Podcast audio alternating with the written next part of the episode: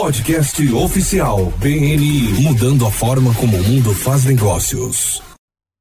Olá a todos e bem-vindos de volta ao podcast oficial do BNI. Eu sou a Priscila Rice e venho até vocês diretamente do estúdio Live Oak em Berkeley, Califórnia. E hoje estou no telefone com o fundador e diretor visionário do BNI, Dr. Ivan Meisner. Olá, Ivan, como você está? E onde você está hoje? Bem, Priscila, estou fazendo o Ivan's Inner Circle, que é um programa para equipes de liderança em toda a América do Norte, e acabei de terminar isso. Na próxima semana eu acho que estou indo para Santa Bárbara para fazer um evento com Jack Canfield. Ele é aquele que fez o livro Chicken Soup for the Soul. Uau, quanta programação! Que interessante! Então ele me pediu para ajudar ele. Perfeito, Ivan. E o que você vai compartilhar com a gente hoje? Hoje vou falar sobre coordenadores de educação. E eu acho que é uma das maiores funções de um grupo é ser o coordenador de educação, porque você tem a oportunidade de falar com as pessoas sobre as coisas que você aprendeu. E eu realmente recomendo que qualquer um, especialmente se você esteve na equipe de liderança e teve algum treinamento avançado, ou se você fez muitas unidades de educação, e se você leu os livros, se você ouviu os podcasts, é uma ótima oportunidade para voltar a ser membro. Então, na verdade, há uma história que pensei ter contado em um podcast anos atrás. E Dana, minha assistente, e eu não conseguimos encontrá-lo em nenhum lugar. E então eu quero compartilhar rapidamente essa história sobre o que um coordenador de educação específico fez para o seu grupo realmente mergulhar-se em uma cultura de aprendizado. E há muito o que eles podem fazer. Os coordenadores de educação podem fornecer breves resumos de um episódio de podcast aos membros. Eles podem recortar e colar alguns resumos de um episódio, ou mesmo a transcrição que nós temos. Uma das razões pelas quais fazemos as tra transcrições é para que você possa pesquisar os tópicos, recortar e colar, imprimir e entregar aos membros. E às vezes eu até tive alguns grupos em que eles reproduzem um clipe curto do podcast mas, por favor, clipe curto. Não toque um podcast inteiro, é demais. Mas um clipe curto, tudo bem. Às vezes vejo coordenadores de educação que recebem podcasts específicos com base na necessidade do grupo e talvez na experiência de alguém. Então, alguém que está realmente arrasando em sua apresentação semanal eles atribuem um podcast a essa pessoa e fazem com que essa pessoa fale sobre como fazer uma ótima apresentação semanal. Fale sobre o podcast, fale sobre o que eles fazem como membros para fazer esse tipo de coisas. E lembre-se, você pode usar a função de pesquisa, especialmente como coordenadores de educação. Você deseja descobrir o que o grupo mais precisa e depois fazer esta função de pesquisa. O que um coordenador de educação de uma equipe fez anos atrás e que foi incrível é a história que eu quero compartilhar. E não consegui encontrá-la em nenhum dos podcasts anteriores. Então eu acho que esta é a primeira vez que é contada no podcast. Eu tive um coordenador de educação que veio até mim e disse: Estou em uma equipe em que os membros simplesmente não estão ouvindo os podcasts. E nós, a equipe de liderança, realmente reconhecemos que para que um grupo seja bem sucedido, todos precisam trabalhar com a mesma cartilha. Nos esportes, você recebe uma cartilha e todos trabalham nas mesmas jogadas. Você tem que trabalhar com a mesma cartilha. Você tem que estar cantando no mesmo ritmo. Então você tem que estar junto com uma equipe. E se as pessoas não estão ouvindo os podcasts, aí não vai funcionar porque elas não estão se educando sobre como serem melhores membros.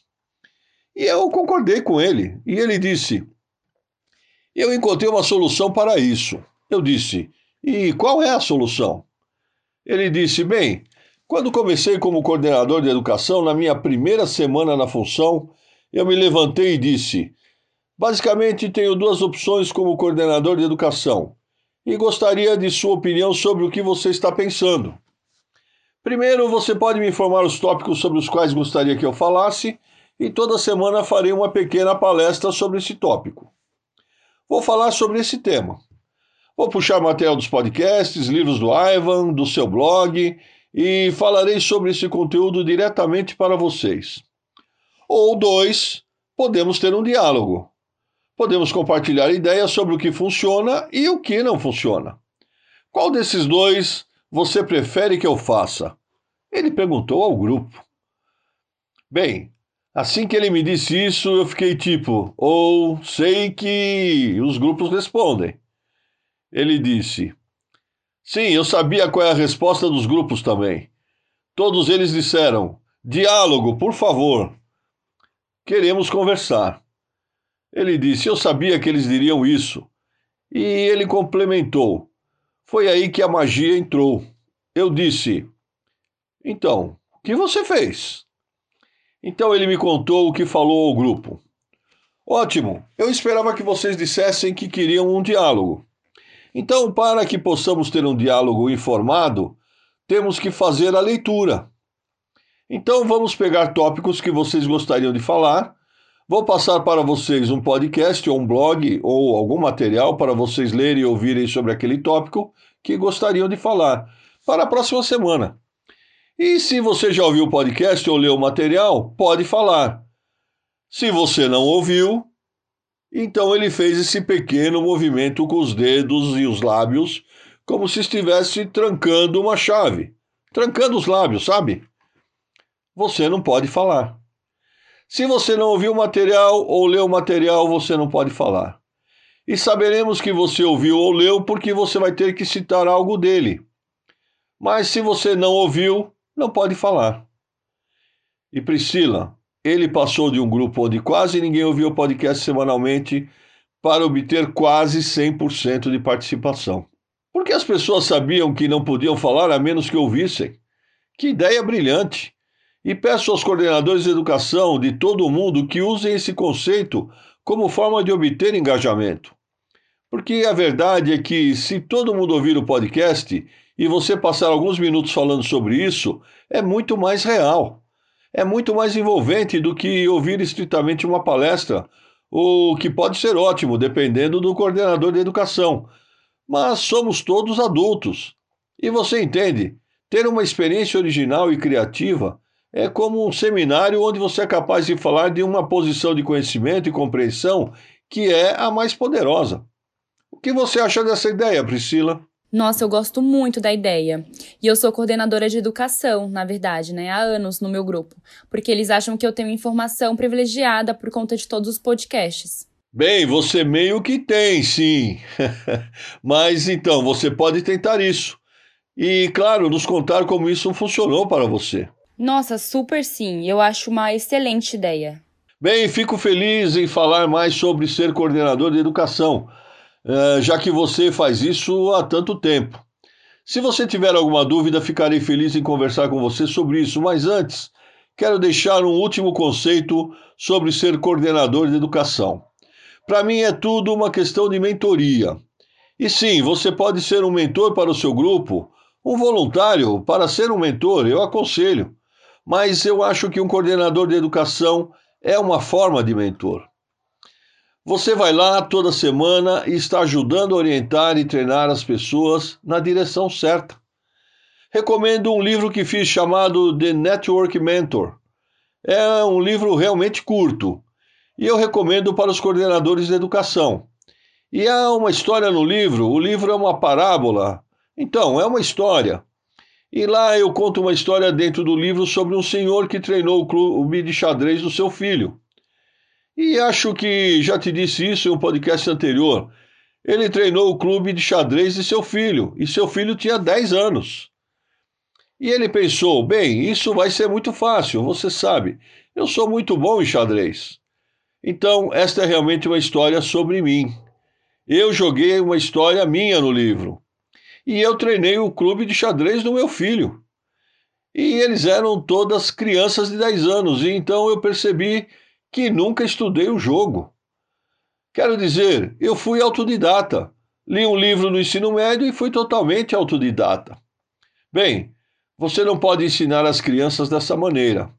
Você tem que saber quais são os movimentos.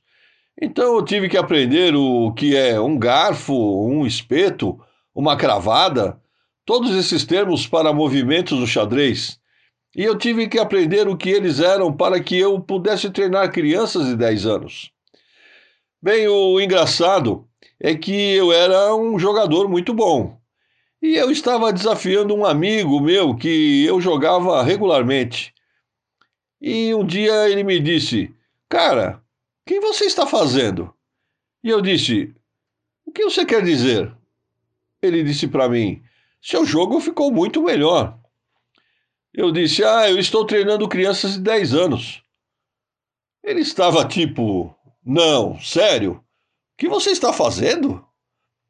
E eu fiquei tipo: Não, sério? Eu estou treinando crianças de 10 anos. E uma versão curta dessa história está em The Networking Mentor. Conto a história porque os coordenadores de educação têm que voltar para a escola. Eles têm que aprender as coisas novamente e você se torna melhor no que faz ao ensinar os outros.